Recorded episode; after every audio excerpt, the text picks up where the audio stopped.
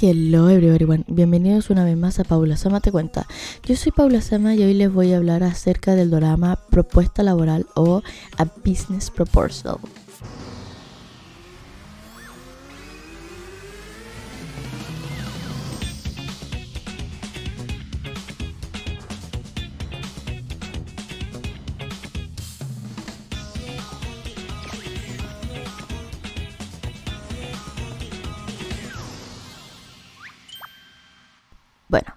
Les cuento. Este drama está basado en un webtoon que tiene el mismo nombre. Eh, no sé si está en emisión o si ya fue finalizado. Yo creo que ya fue finalizado. Porque el final de la serie es bastante bueno, así que espero que haya sido finalizado. Tiene 111 capítulos según lo que investigué, pero en realidad no entiendo muy bien cómo funcionan los webtoons porque son diferentes a los manguas y a los manhuas. Así que mm, lo busqué en la aplicación Webtoon y ahí me decía que tenía 111 capítulos por si les interesaría leerlo. Yo no lo he leído. Pausa para mocos. Seguimos. Se ha puesto muy de moda esto de televisar o de actuar o de hacer series eh, de webtoons. Eh, los que yo conozco eh, que han sido bastante, que le han pegado harto, son True Beauty y eh, Yumi Cells, que también tienen webtoon. Y he visto varios que, por ejemplo, también está El secreto de la secretaria Kim, una cosa así se llamaba, que lo intenté ver pero me aburrió, eh, también está basado en un webtoon. Y sí, este no es la excepción, como les contaba. Esta historia es muy cortita, tiene 12 capítulos de drama. Cada uno dura aproximadamente una hora y su emisión eh, o su debut, su estreno fue en febrero de este año y terminó la emisión el 5 de abril, o sea, tiene 12 capítulos. Es muy cortito porque normalmente los dramas tienen 16 capítulos también de una hora cada uno. Obviamente hay algunos que son más cortos, pero son como miniseries y después se tiran a mucho más largo, 50 o 100 capítulos, que ya si esos son demasiado, un exceso. esta, esta serie en particular, yo la empecé a ver porque Netflix me la mostraba mucho, porque en las páginas que yo sigo en Instagram que hablan de, los dramas de, temporada, lo promocionaban harto, como que mostraban hartos clips de ellos, los actores me parecían muy guapos en general, los, los cuatro principales me parecían muy guapos, eh, buena onda, entonces se veía muy relajadito también. Entonces me lancé eh, hasta el momento que yo sepa, hasta el viernes o sábado. Está hasta el capítulo 4 en Netflix. Creo que sí, 3 o 4 en Netflix. Eh, pero la emisión de este drama ya terminó el 5 de abril. Entonces me, me puse a buscarlo en otras páginas para verlo. Y así fue como lo terminé de ver. Eh, lo vi en un fin de semana eh, porque me senté a ver esta serie. Fin. Y no hice nada mal el fin de semana. Me senté a ver esta serie y ya. Es muy relajada. Y a diferencia de otros dramas, eh, que normalmente, este no es la excepción, tratan sobre tipos que tienen mucha plata, que se enamoran de una persona común y corriente y ¡ah! gente millonaria con gente común, no, no puede ser. Siempre lo mismo. Pero este en particular eh, no tiene demasiadas trabas, no tiene una trama rebuscada dentro de toda la fantasía de lo que se trata un drama, ¿verdad? Mm, son cosas bastante normales que podrían ocurrir. Entonces... Sí, como que me gustó por eso. Es bastante tranqui. Los actores eh, se nota que tienen mucha química entre ellos cuatro, como que se llevan bien. Entonces es muy agradable ver, es muy entretenida y romántica. Es muy, muy, muy romántica. es la primera serie que no me hace llorar de tristeza, eh, como por estos momentos emotivos, ¿verdad? Porque obviamente tienen pasados difíciles y accidentes y dolor y... Ah, ya, sí, siempre.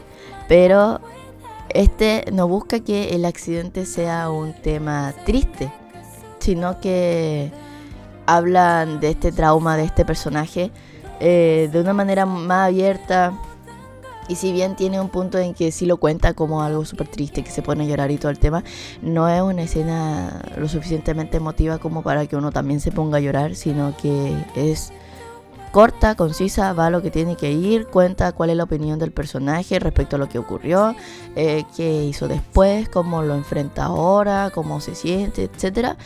Y fin. Ya. Esa escena que durará 10 minutos, no dura nada. Entonces, o menos de 10 minutos. Eh, es muy corta y está muy bien metida dentro del contexto. No es como a veces que pasa que de repente llegan y te tiran flashbacks y racontos de, del accidente o de lo que ocurrió en el pasado del personaje y de repente uno está viendo una escena súper romántica y ¡pum! flashback triste. No, aquí lo introducen súper bien, súper tranquilo, como que algo que con lo que el personaje ha lidiado durante años, que creció con esto. Entonces se ve también eh, el cómo eh, este acontecimiento eh, afectó la vida del personaje de una manera mucho menos invasiva, de una manera no tan al choque como normalmente lo hacen los coreanos, sino que aquí de verdad es como muy eh, mira, pasó esto, pero así es la vida, dentro de todo esto no me detiene, eh, eh, igual estoy bien porque he logrado ser exitoso exitosa, etc. Ajá. Entonces, es el primer drama que me hace llorar, pero por cosas buenas. Y ni siquiera llorar así de que, sino que como de que, ay, qué felicidad, qué bueno que lo lograron y así. Eh, aquí eh, digo que hay cuatro protagonistas porque en realidad son dos eh, parejas principales, que son la pareja principal, que es como del tipo que es el presidente de una compañía muy grande a nivel internacional, una empleada común y corriente, pero que le pone empeño porque le gusta mucho su trabajo eh, la amiga de esta empleada que también tiene mucha plata y que, ajá, el papá la quiere casar. Y mm, el secretario del personaje principal, quien también es su hermanastro. Aquí no hay ninguna enemistad entre ninguno. Nunca se intenta sabotear entre nadie. Nunca hay un triángulo amoroso. El triángulo amoroso que se trata de hacer es súper pasivo eh, y no es entre ellos, es con personajes exteriores. Ninguno de los triángulos amorosos que se llegasen a llevar a cabo dentro de la serie son realmente eh, fuertes o como que detengan a los personajes a amarse o que tengan a los personajes eh, que están en el medio de este triángulo en una disyuntiva. Nunca en ningún momento se ve a ninguno de los personajes indeciso con respecto a quién aman o a quién no aman. Eh, con respecto, nunca se ven infidelidades. Es como súper tranquilo. Súper tranquilo. Eh, no tiene estos problemas como súper forzados. Eh, o, como para que siguen juntos y ya ya se fueron infieles o ya no hay confianza para que intenta seguir estando juntos, no hay ninguna relación tóxica, no hay ninguna relación así como yo tengo plata, tú no, así que tú me necesitas. Nunca. Es súper eh, tranquilo, es súper entretenido. Eh, el amor que se, que se da entre ambas parejas eh, se nota muy genuino y me gusta mucho por eso. Eh, porque de verdad es una serie súper relajada en la que eh, las parejas se van dando de manera muy tranquila, muy natural, en especial la segunda pareja que es la de la amiga de la protagonista y el, amigo hermanastro del protagonista, esa pareja me encantó porque normalmente a mí me gustan mucho las parejas secundarias porque suelen tener menos problemas o no muestran menos problemas. Esta pareja se enfrenta a un problema más o menos importante, pero salen como los adultos que son, los adultos independientes que son, y no tienen estos problemas que normalmente envuelven a los personajes eh, de los dramas coreanos que suelen ser muy dependientes o dependientes de la plata de la familia porque tiene plata, dependiente de, ajá, como que no son capaces de vivir aparte de eso o eh, no son capaces de simplemente decir, ¿sabéis qué? Con la plata que tengo yo de por, de, porque es mía, porque yo la he ahorrado, porque yo he trabajado y la tengo yo, voy a emprender y me voy a deshacer de esta familia súper tóxica que solamente me usa como peones eh, o etcétera. como que eh, siempre son como problemas, eh, como que la solución salta a la vista, pero ellos no la ven o no la quieren ver. Entonces aquí no, como que toman decisiones súper adultas, siempre, siempre, perdón, eh, decisiones maduras, decisiones concretas, eh, que van en pro a, los objetivos de cada personaje. Por ejemplo, ya no me, ya no me impresiona esta cosa cuando los personajes eh, mm, deciden por sí mismo antes que por la relación o etcétera porque después llega un punto en que uno de los personajes tiene que salir de Corea durante un, tiempo prolongado y le dice a su pareja que si se quiere ir con esta persona y la pareja dice de que no porque tengo mis cosas aquí en Corea entonces yo te espero ándate y cuando volváis seguimos eh, en lo que estamos, eh, tengamos una relación en distancia y si funciona bacán y si no bacán, gracias por todo.